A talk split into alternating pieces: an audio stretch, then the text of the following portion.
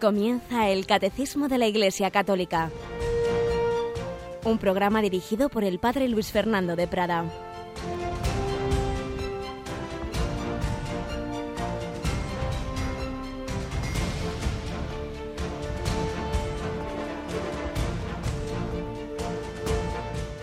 Alabados sean Jesús, María y José. Un cordial saludo, querida familia de Radio María. Y estamos ya en este último día del mes de abril y por tanto a punto de entrar en el mes de mayo, mes de María. Tenemos a Yolanda. Buenos días, Yoli. Muy buenos días, padre. ¿Cómo se nos va pasando la vida? Ya entramos en otro mes de mayo, ¿eh? Madre mía, ¿quién lo iba a decir? Claro que sí. Mes de mayo es mes de María, mes en que tendremos eh, siempre esos minutitos, ¿verdad? De, del tradicional mes, mes de la Virgen. ¿En qué momento lo, lo emitimos nosotros en la radio? Pues eh, vamos a ofrecerlo después de la hora intermedia. Mm, O de la, y de las vísperas. mm, Eso, estaba yo pensando, es que me parece que, claro, Sí. es que coincide que tenemos también Coincide la novena de, de la Fátima. Mm. Virgen de Fátima, tendremos, ¿verdad?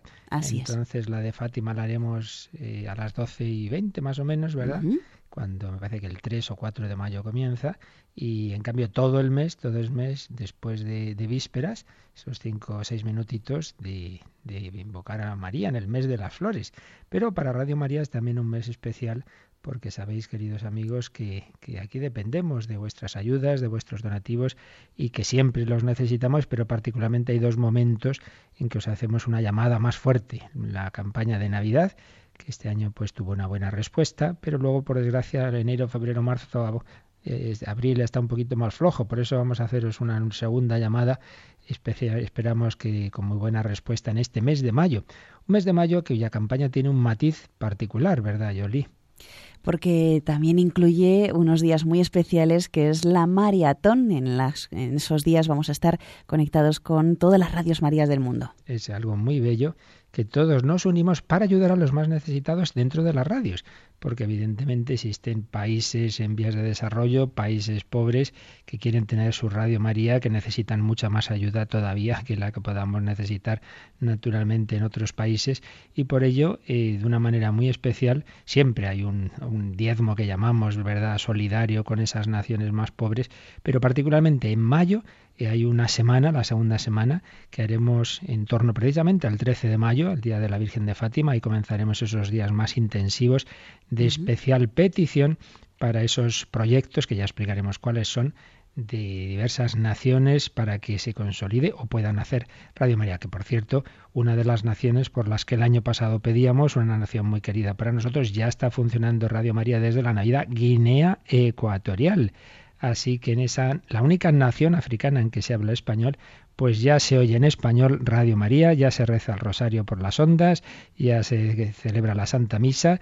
El obispo don Ildefonso estaba entusiasmado, llevaba años, años buscando traer Radio María. Lo ha conseguido y ya nada más empezar Radio María y le ha llegado ya su jubilación y se ha podido jubilar tranquilo de que uno de los proyectos que acariciaba durante mucho tiempo se ha podido cumplir. Pues ya sabéis, amigos, con estas nuestras ayudas podemos, podemos hacer felices, podemos llevar la palabra de Dios pues a lugares como África, como América, pues recordarlo, ir preparando vuestras ayuditas para que en este mes de mayo seamos realmente misioneros con la Virgen María.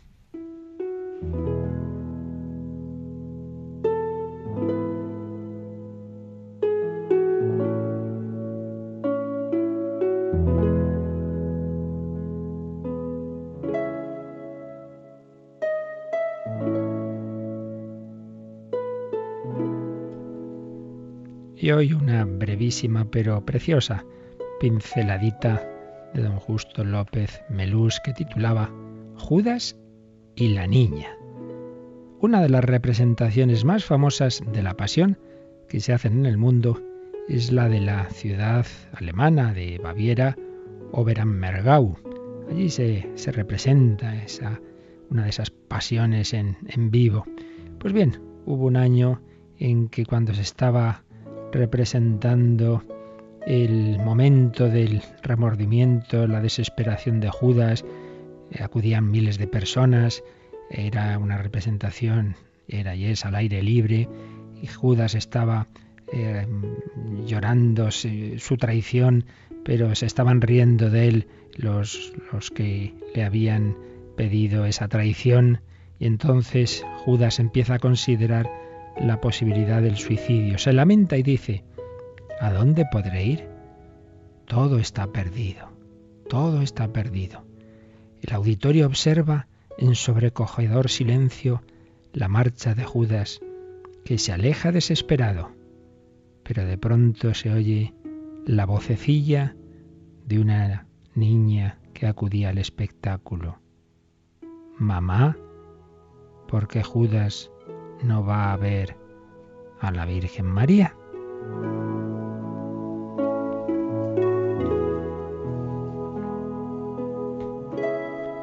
Qué bien había entendido esa niña el papel de la Virgen. Es verdad, por grave que hubiera sido el pecado y la traición, si Judas hubiera acudido a la Virgen, ella le hubiera consolado, le hubiera perdonado, le hubiera dicho que esperara a que Jesús resucitara, que también le perdonaría como iba a perdonar a Pedro.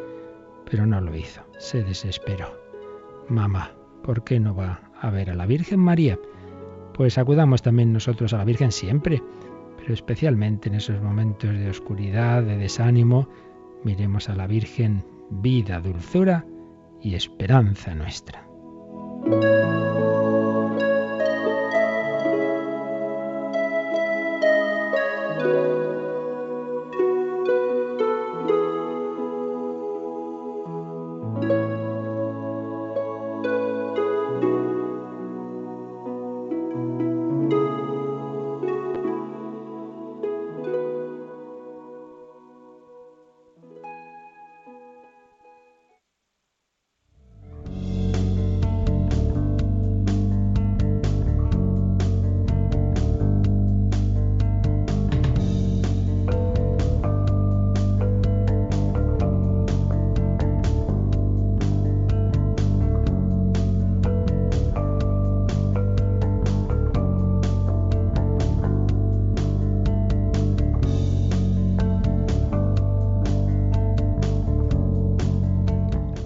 Consejo daba la niña, ¿eh, Yolanda?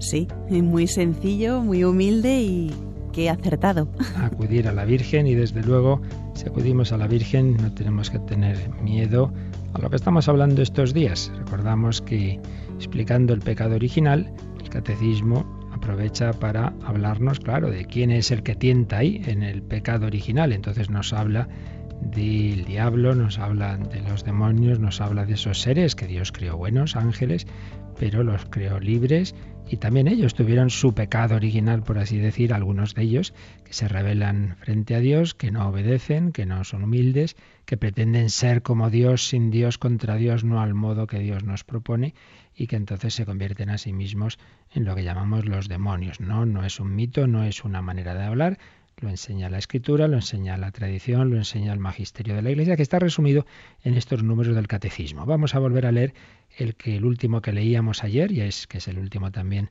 de este apartadito, el 395, porque nos quedaban de explicar algunas cositas de este número. Sin embargo, el poder de Satán no es infinito. No es más que una criatura, poderosa por el hecho de ser espíritu puro, pero siempre criatura. No puede impedir la edificación del reino de Dios. Aunque Satán actúe en el mundo por odio contra Dios y su reino en Jesucristo, y aunque su acción cause graves daños de naturaleza espiritual e indirectamente incluso de naturaleza física en cada hombre y en la sociedad, esta acción es permitida por la divina providencia que con fuerza y dulzura dirige la historia del hombre y del mundo.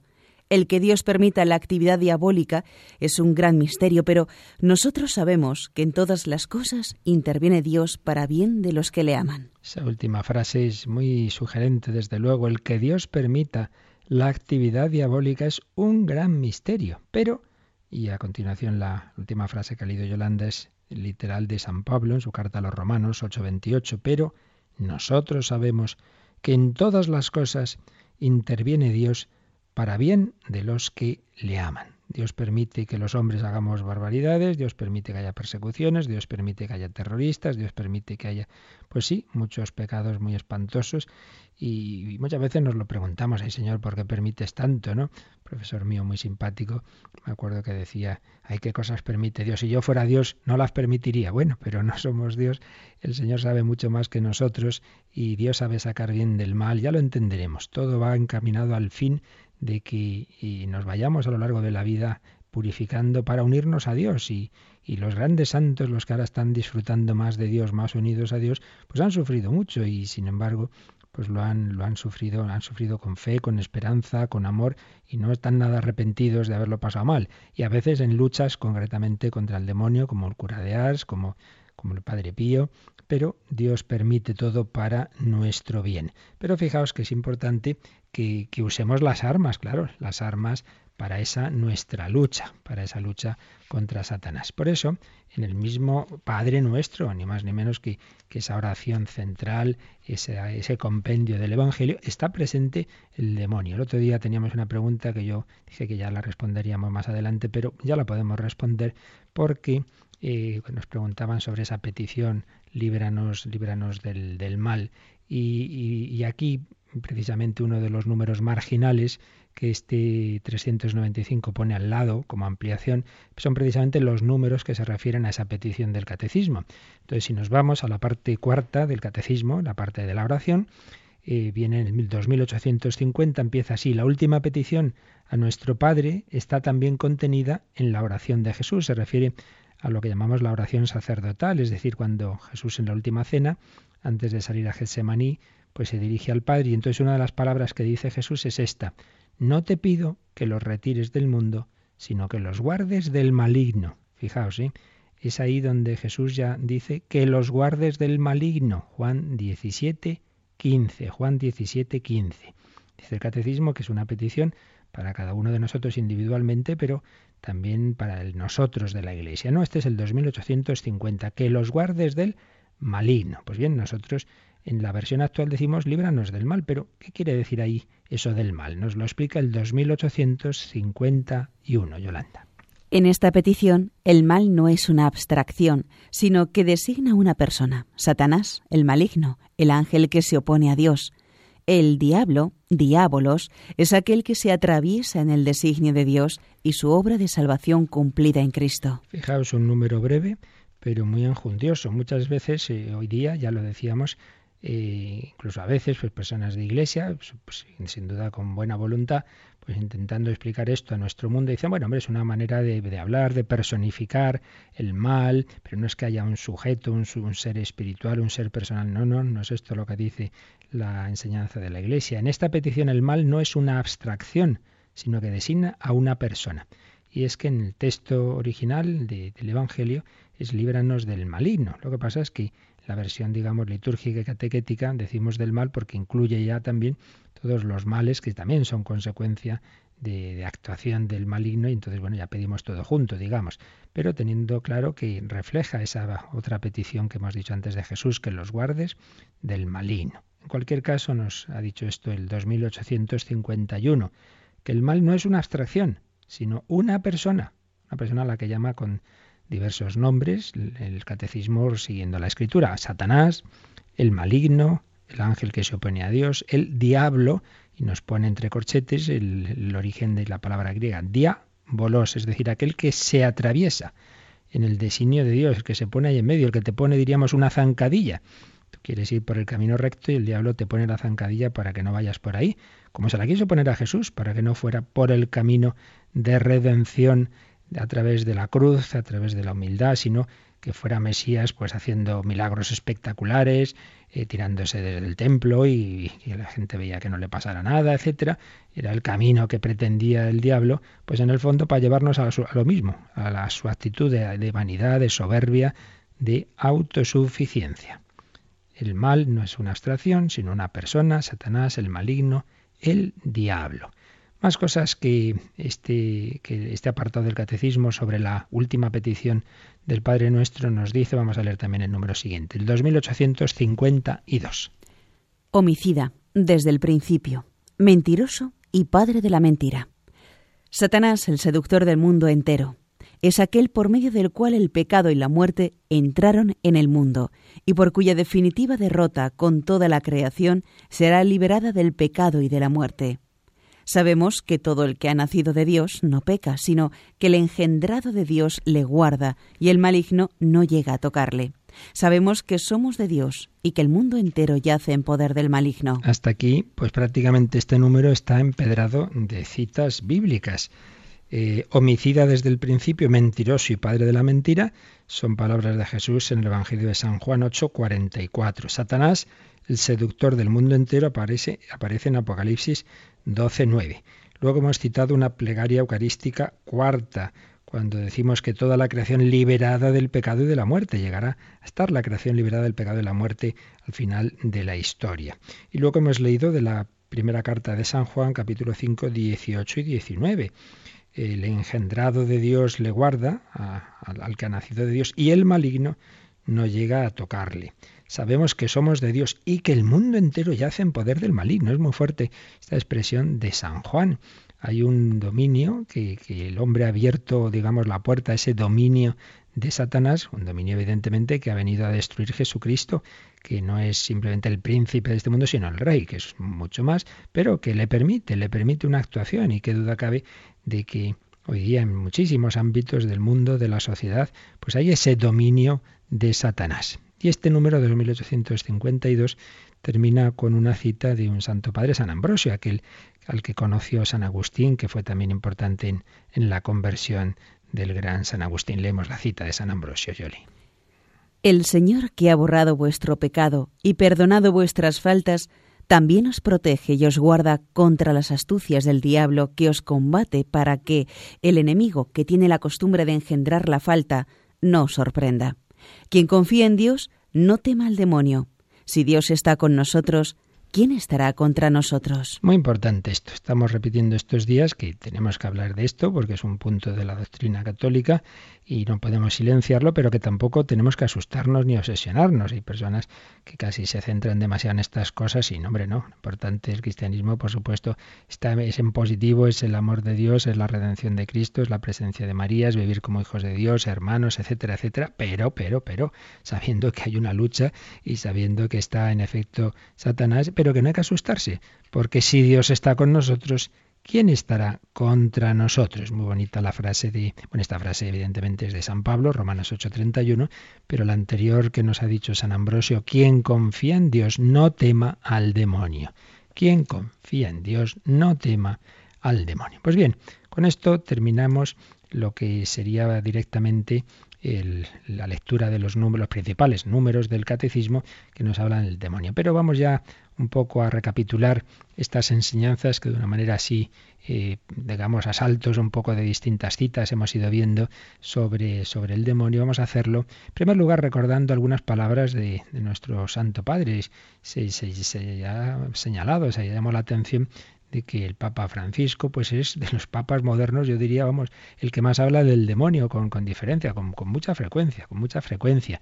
De las muchísimas ocasiones en que lo hace, vamos a recordar dos. Una en la JMJ de, de Brasil, el, el miércoles 24 de julio de 2013, en la Santa Misa que tuvo tan bella en el santuario de Nuestra Señora de, Aparecida, pues se había leído esa lectura precisamente del Apocalipsis donde aparece la mujer vestida de sol, coronada con doce estrellas y enfrente aparece un gran dragón.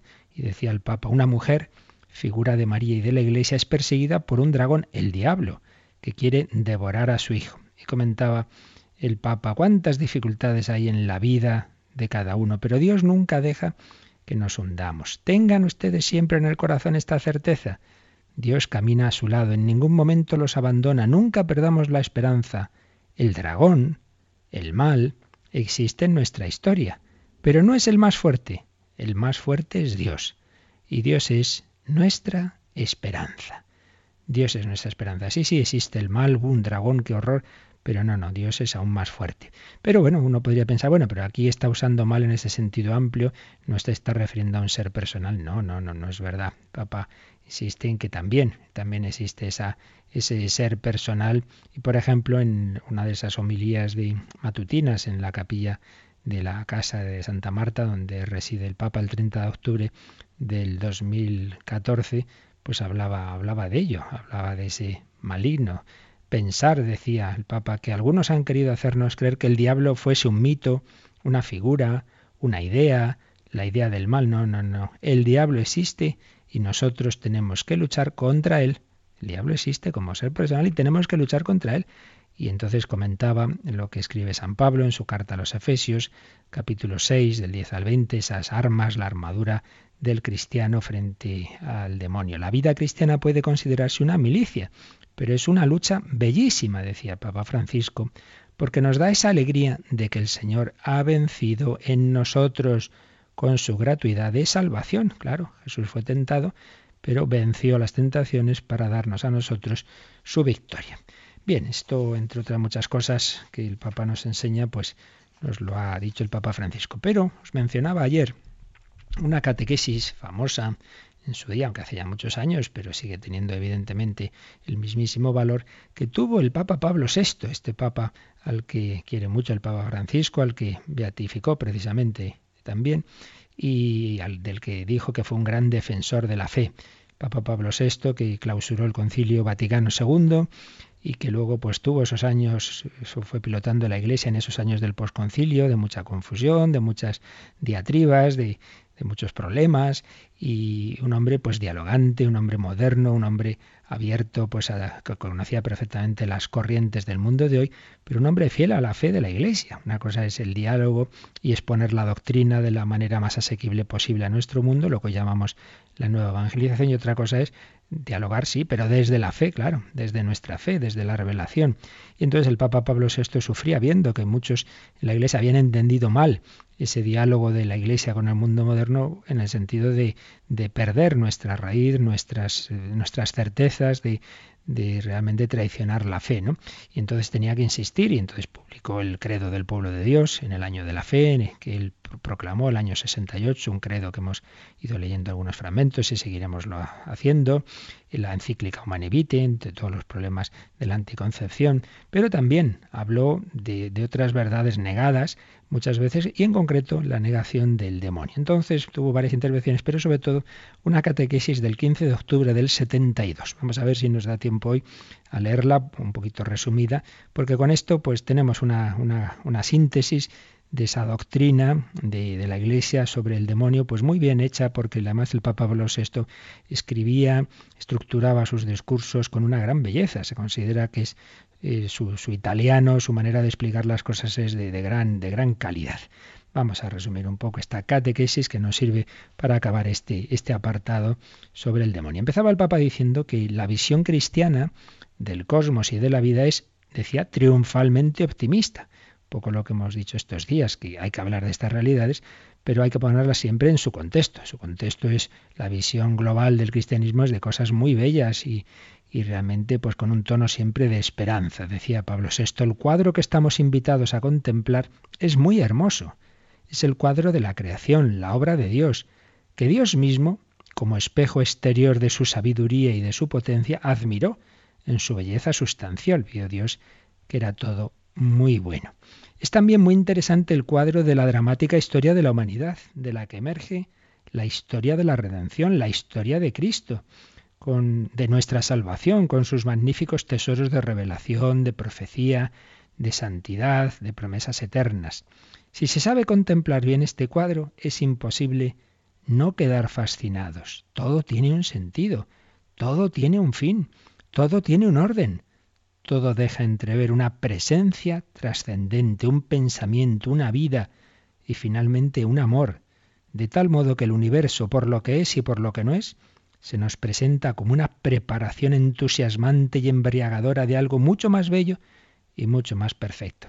Creo que estamos comprobando que en efecto Pablo VI escribía con, con gran belleza sobre la belleza de este mundo que nos prepara a la belleza definitiva del más allá. La visión cristiana del cosmos y de la vida es, pues, triunfalmente optimista, y esta visión justifica nuestra alegría y nuestro reconocimiento de vivir. Por eso cantamos nuestra felicidad, celebrando la gloria de Dios. Esta era la introducción. Visión de conjunto del cristianismo es siempre positiva, pero, añadía, ¿pero es completa esta visión? es exacta?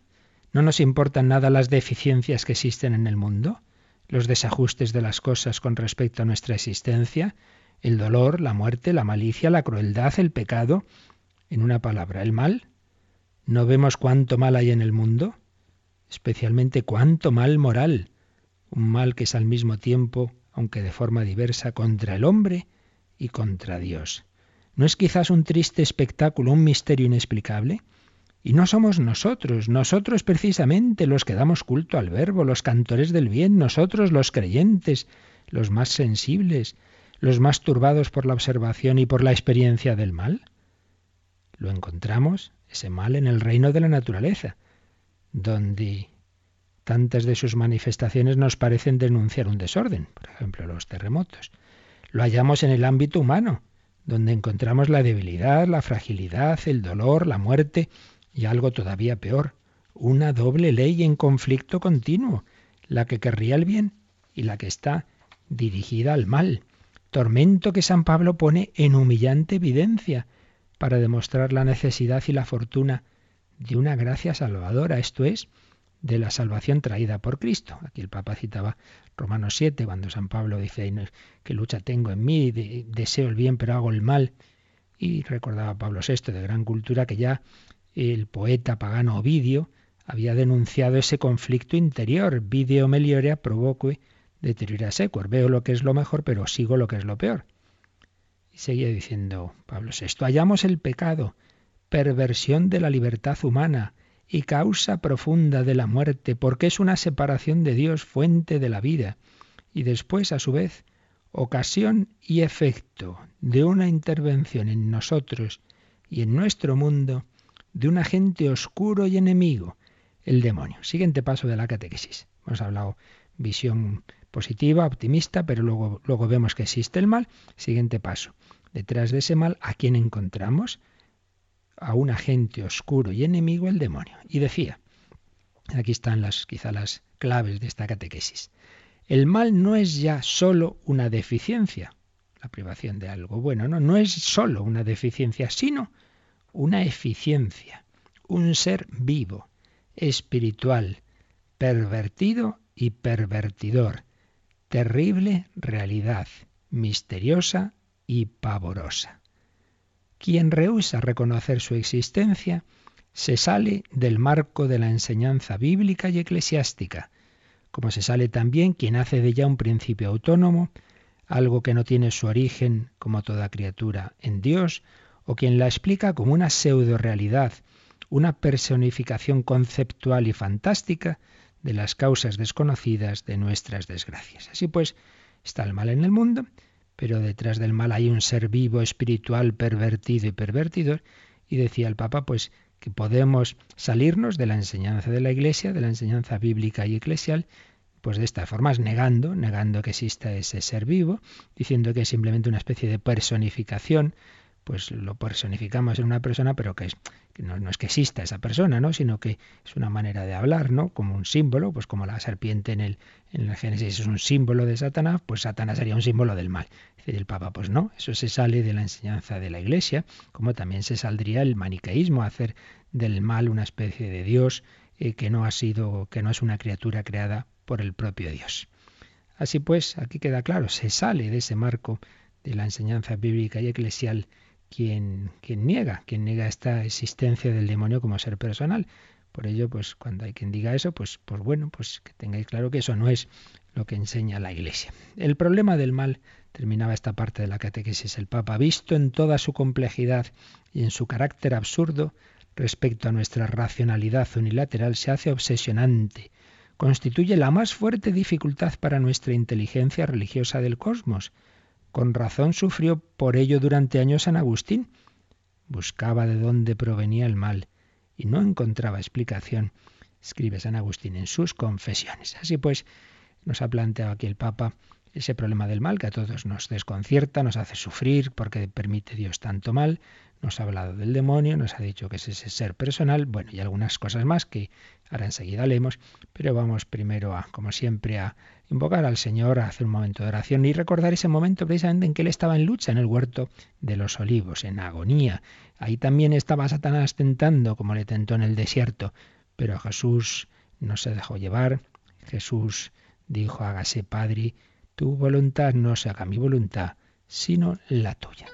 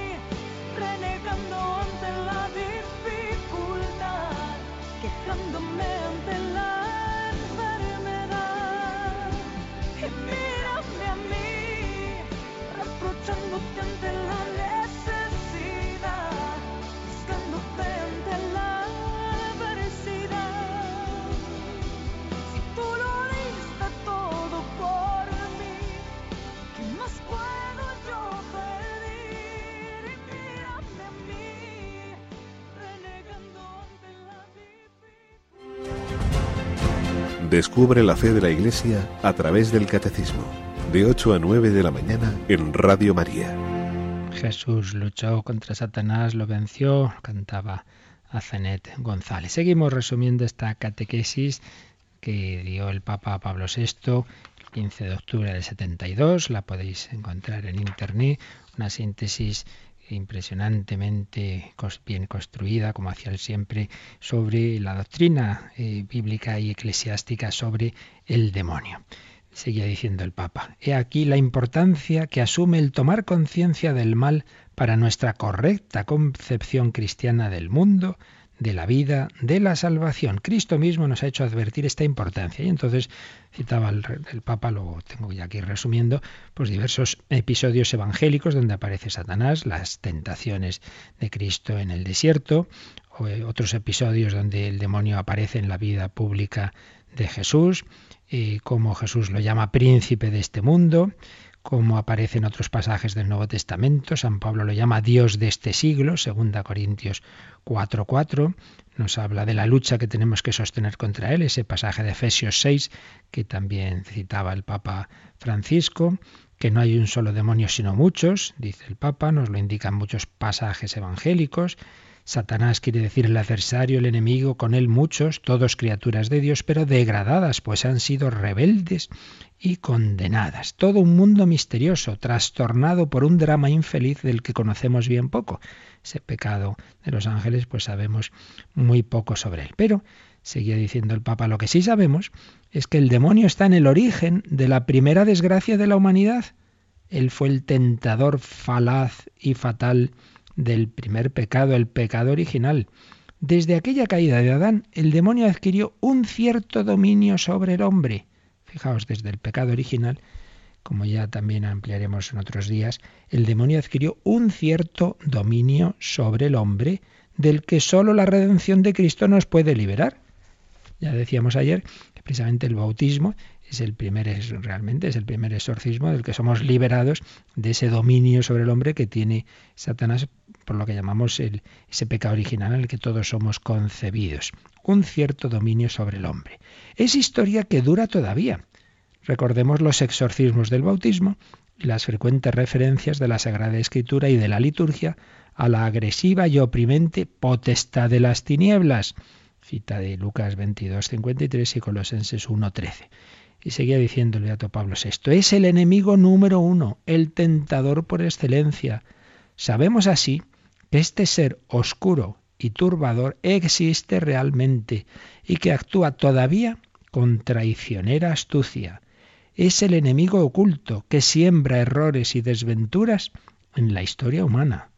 Recordaba el Papa la parábola del trigo y la cizaña. Es el homicida desde el principio y padre de la mentira, como lo define Cristo, Juan 8:44. Es el que insidia sofísticamente el equilibrio moral del hombre es Él el encantador pérfido y astuto que sabe insinuarse en nosotros por medio de los sentidos, de la fantasía, de la concupiscencia, de la lógica utópica o de desordenados contactos sociales en el juego de nuestro obrar, para introducir en ello desviaciones tan nocivas como conformes en apariencia con nuestras estructuras físicas o psíquicas o con nuestras aspiraciones instintivas y profundas. Claro, el demonio puede servirse también, y lo hace mucho, pues de nuestros sentidos, de nuestra imaginación, nos presenta todo muy bonito, el pecado, toda una maravilla, y luego, claro, viene la gran decepción. Y pues ya después el Papa decía que sí, que hoy día pues esto se intenta explicar eh, con explicaciones racionalistas en las que no se acepta que exista realmente el demonio, sino que dice algunos creen que van a, entender todo este mundo en los estudios psicoanalíticos y psiquiátricos o en experiencias espiritistas. Eh, se teme recaer en viejas teorías maniqueas. Si uno dice, no, hombre, es que si creemos en el demonio somos maniqueos. No, hombre, no. Ya sabemos que el demonio no es un dios, un dios malo, no, es una criatura que a la que Dios permite lo que le permite, claro, que, pero eso no quita que no, que no exista, que no exista como un ser personal. Eh, hoy prefiere mostrarse fuertes y sin prejuicios, decía el Papa, adoptar una actitud positivista. Sí, aunque después se den crédito a tantas gratuitas ideas supersticiosas, mágicas o populares. O aún peor, se abra la propia alma a las experiencias licenciosas de los sentidos, a aquellas deleterias de los estupefacientes, o también a las seducciones ideológicas de los errores de moda.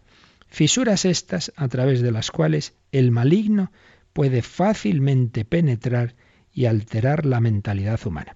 Lo que ha venido a decirnos en este párrafo es que algunos no creen en el demonio, pero luego acaban creyendo en otro tipo de ideologías o haciendo experiencias de tipo espiritista. Y es curioso, no se cree en lo que enseña la Iglesia y luego se cree en cosas rarísimas y extrañísimas y se mete uno en, en líos y abre las puertas a precisamente a actuaciones del maligno, donde dice que el maligno puede penetrar y alterar la mentalidad humana. No es que todo pecado se deba directamente a la acción diabólica. Y cita aquí el Papa Santo Tomás de Aquino, ya lo decíamos también, no, no nos recurramos enseguida, no, esto ha sido por el demonio. Bueno, muchas cosas no nos hace ninguna falta recurrir al demonio, ya las hacemos nosotros mal por nosotros mismos y, y nos tentamos unos a otros, está claro.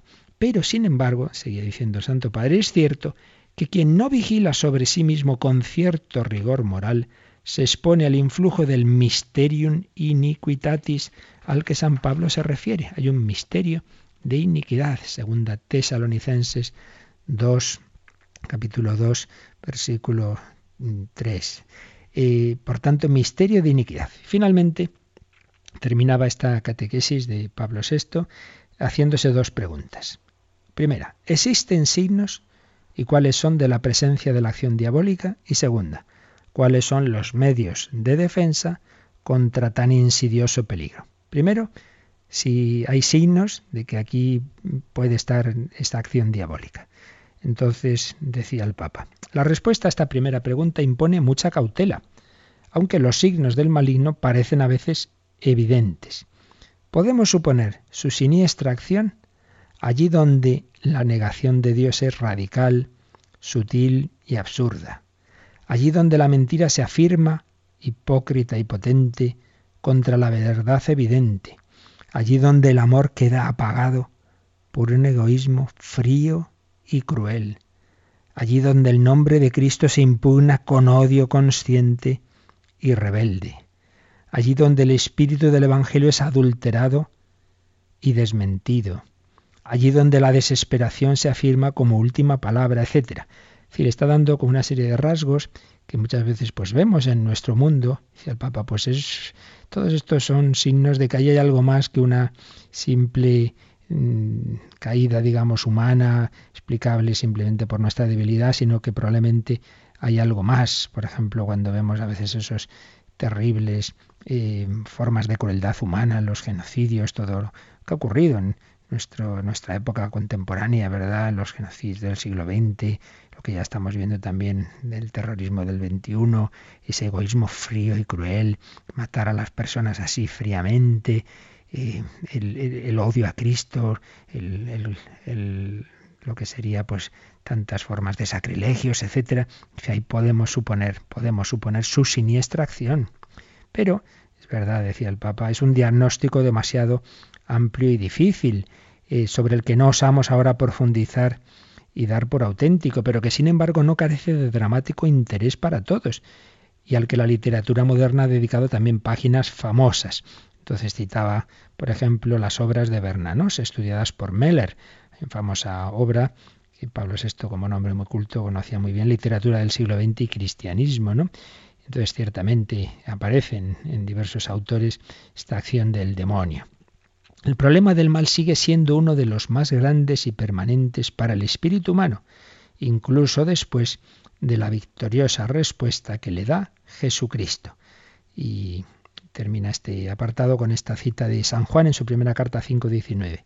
Nosotros sabemos que hemos nacido de Dios, mientras que el mundo entero está bajo el maligno. Ya la habíamos leído antes esta cita en el catecismo. Y ahora la segunda pregunta que se hacía el Papa. ¿Qué defensa, qué remedio oponer a la acción del demonio? La respuesta es más fácil de formular, nos decía, aunque sea difícil de poner en práctica. Podríamos decir, todo lo que nos defiende del pecado nos separa, por ello mismo, del enemigo invisible. O sea, ¿cómo hay que defenderse del demonio? Pues con todo lo que te separa del pecado. Ante todo, vivir en la gracia de Dios. La gracia es la defensa decisiva. La inocencia asume un aspecto de fortaleza. Y todos recordamos además en qué gran medida la pedagogía apostólica ha simbolizado en la armadura de un soldado las virtudes que pueden hacer invulnerable al cristiano.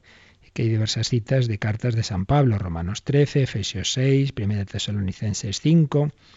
El cristiano debe ser militante, debe vigilar y ser fuerte, primera de Pedro 5.8. Y a veces debe recurrir a algún ejercicio ascético especial para alejar determinadas incursiones diabólicas. Jesús nos lo enseña indicando como remedio la oración y el ayuno. ¿Recordáis un exorcismo que quisieron hacer los apóstoles y que no conseguían nada y Jesús les dijo es que esta raza solo sale con oración y ayuno. Marcos 9:29. Y el apóstol, San Pablo, sugiere la línea maestra a seguir. No te dejes vencer por el mal, antes vence el mal con el bien. Romanos 12, 21. Y terminaba así esta catequesis. Con conciencia, pues, de las adversidades presentes en las que se encuentran hoy las almas, la Iglesia y el mundo, nosotros intentaremos dar sentido y eficacia a la invocación de nuestra principal oración. Padre nuestro, líbranos del mal. Como veis, una catequesis preciosa en la que Beato Pablo VI se sintetizaba esta enseñanza de la Iglesia sobre el demonio y, así nos daba ese sentido de esa petición, líbranos del mal, es decir, líbranos del maligno y de todos los males que vienen como consecuencia de su actuación. Una catequesis que ha empezado por recordarnos que la visión cristiana del cosmos no está centrada en esta realidad, es una visión positiva, optimista, no nos asesinemos con esto, pero por otro lado que no podemos negar que está el gran problema del mal y que detrás del mal no simplemente hay una deficiencia, sino que nos decía Pablo esto, una eficiencia, un ser vivo, espiritual, pervertido y pervertidor, terrible realidad, misteriosa y pavorosa. Y advertía que quien rehúsa reconocer la existencia de este ser personal se sale del marco de la enseñanza bíblica y eclesiástica, o quien la quiere explicar como una pseudo-realidad, una personificación conceptual y fantástica de las causas desconocidas de nuestras desgracias. Entonces nos sintetizaba los pasajes bíblicos, eh, en el Evangelio, en las cartas de los apóstoles, etcétera, donde aparece el demonio y su actuación, nos habla de que está detrás del pecado original, él fue el tentador falaz y fatal del primer pecado, nos ha dicho que desde aquella caída de Adán el demonio adquirió un cierto dominio sobre el hombre, pero de ese dominio somos liberados por Jesucristo, que hoy día lo hace a través del bautismo, lo hace a través de la Iglesia, pero seguimos en lucha. Sí, sí, hemos sido liberados, perdonado el pecado original, pero el demonio sigue tentando. Fijaos que no decimos que no tenga tentaciones, sino no nos dejes caer en la tentación. Y insistía el Papa, es el enemigo número uno, el tentador por excelencia. Este ser oscuro y turbador existe realmente y actúa con traicionera astucia. Siembra errores y desventuras.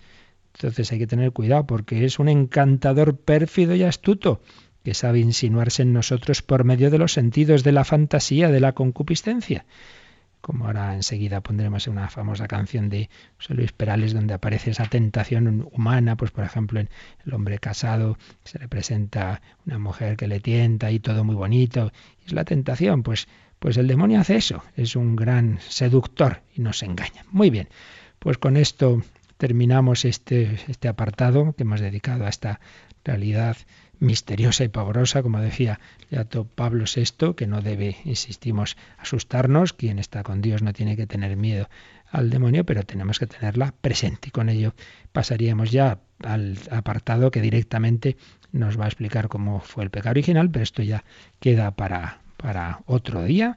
Y ahora, como siempre, últimos minutos de reflexión y de consultas para quien lo desee. Participa en el programa con tus preguntas y dudas. Llama al 91 153 8550. También puedes hacerlo escribiendo al mail catecismo arroba radiomaria.es. Catecismo arroba radiomaria.es.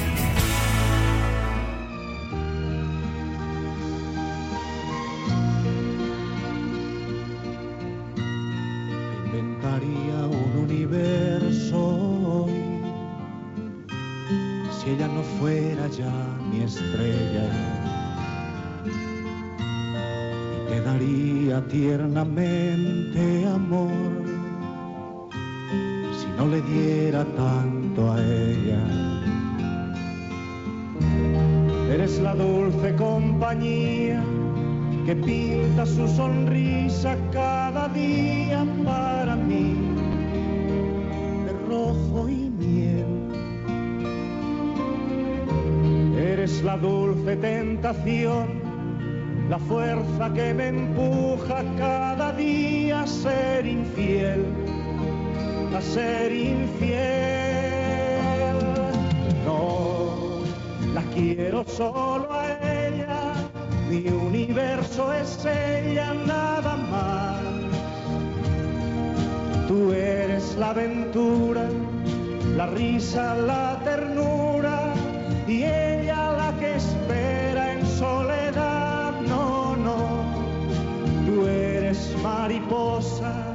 que vuela entre las rosas y ella es el cimiento de mi hogar. Tú eres mariposa que vuela entre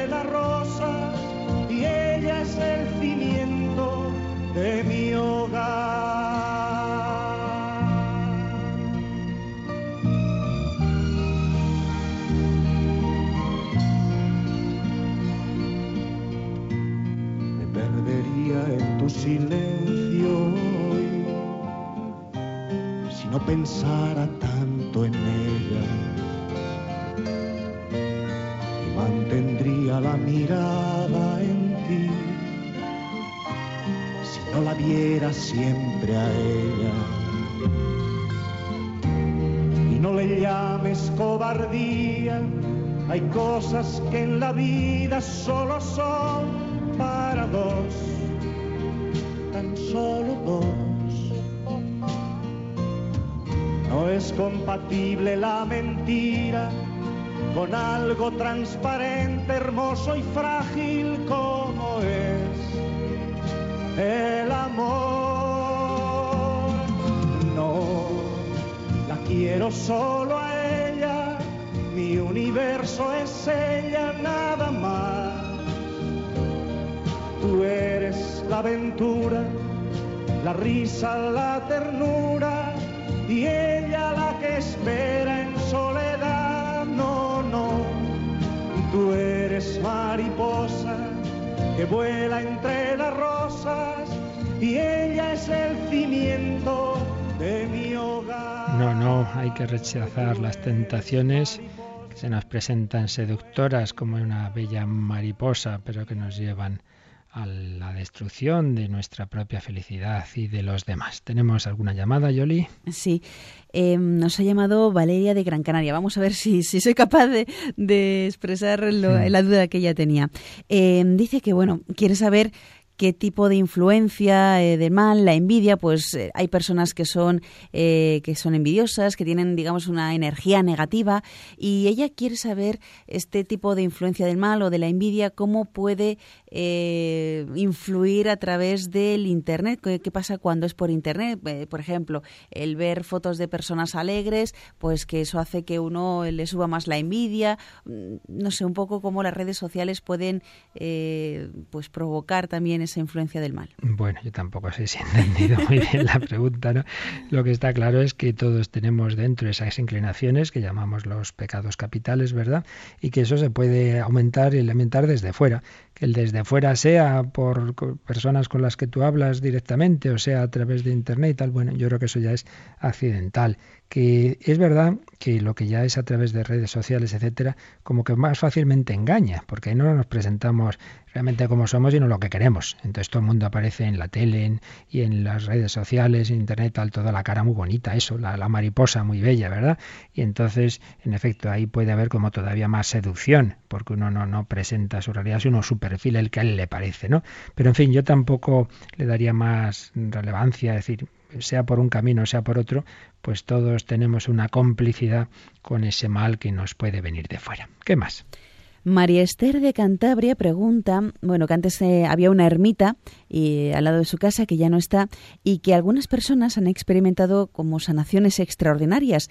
Ella desea saber si esto se dará por intervención divina o habrá algo del espíritu del mal en ello. Pues evidentemente yo no lo puedo decir porque ni conozco cuál es esa capilla ni lo que pasa. Yo no tengo aquí el oráculo de poder responder a cada cosa. Eso obviamente eso están los obispados, ¿no? En cada, cada sitio son los que pueden decir. Pero bueno, hablando en general, yo este caso no lo conozco en absoluto, hablando en general, eh, hay que decir primero que en efecto hay que discernir. Hombre, lo normal, si es una auténtica curación, es que sea cosa, bueno, puede ser, en primer lugar, eh, a veces son curaciones que se pueden explicar naturalmente, porque no siempre lo que nos parece un milagro no siempre lo es. Por eso en Lourdes, Fátima, etcétera, existen esos comités médicos, ¿verdad?, para estudiar si realmente una curación es científicamente inexplicable. Supuesto que así sea, en principio lo más normal es que sea cosa del Señor. Ahora, ¿puede el demonio, tiene poder para hacer eh, ciertas actuaciones que pueden parecer de tipo milagroso, pues puede ser. Ahora, ya el discernimiento concreto, eso hay que ser ya muy experto y, hay que ver en cada caso. ¿no?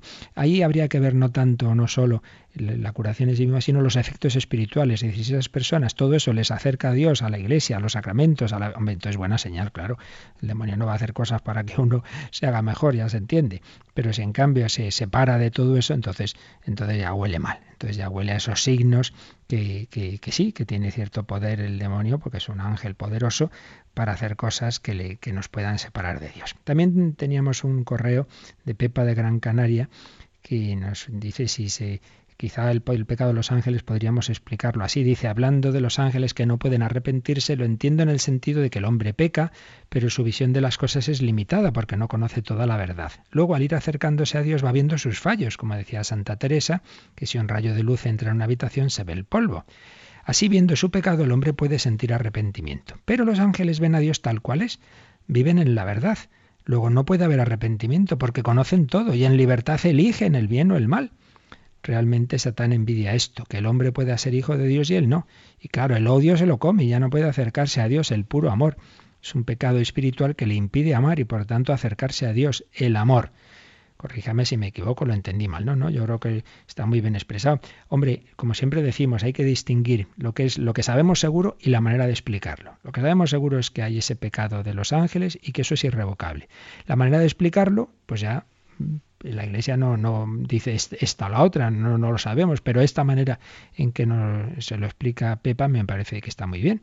Esta es una manera coherente, digamos, con lo que cree la Iglesia, pero ya digo, ahí, ahí hay diversas formas de explicación que esas ya no son propiamente parte del dogma como tal. Muy bien, pues con esto terminamos este apartado y ya cuando tengamos nuestra próxima catequesis entramos en el, lo que ya sería el que nos leamos, irlo haciendo, el capítulo 3 del Génesis, cómo fue ese, esa transmisión, digamos, de la rebelión de Satanás a la humanidad a través del pecado original. Y os recuerdo que esta noche a las 11 vamos a rezar todos juntos, la hora santa. Vamos a estar en oración, velad y orad, para no caer en tentación en esa hora santa de víspera de primer viernes de mes 11 de la noche la bendición de Dios Todopoderoso, Padre, Hijo y Espíritu Santo, descienda sobre vosotros y con esa bendición mucho ánimo y alegría en nuestras luchas contra el mal. Estamos con el Señor y con la Virgen María.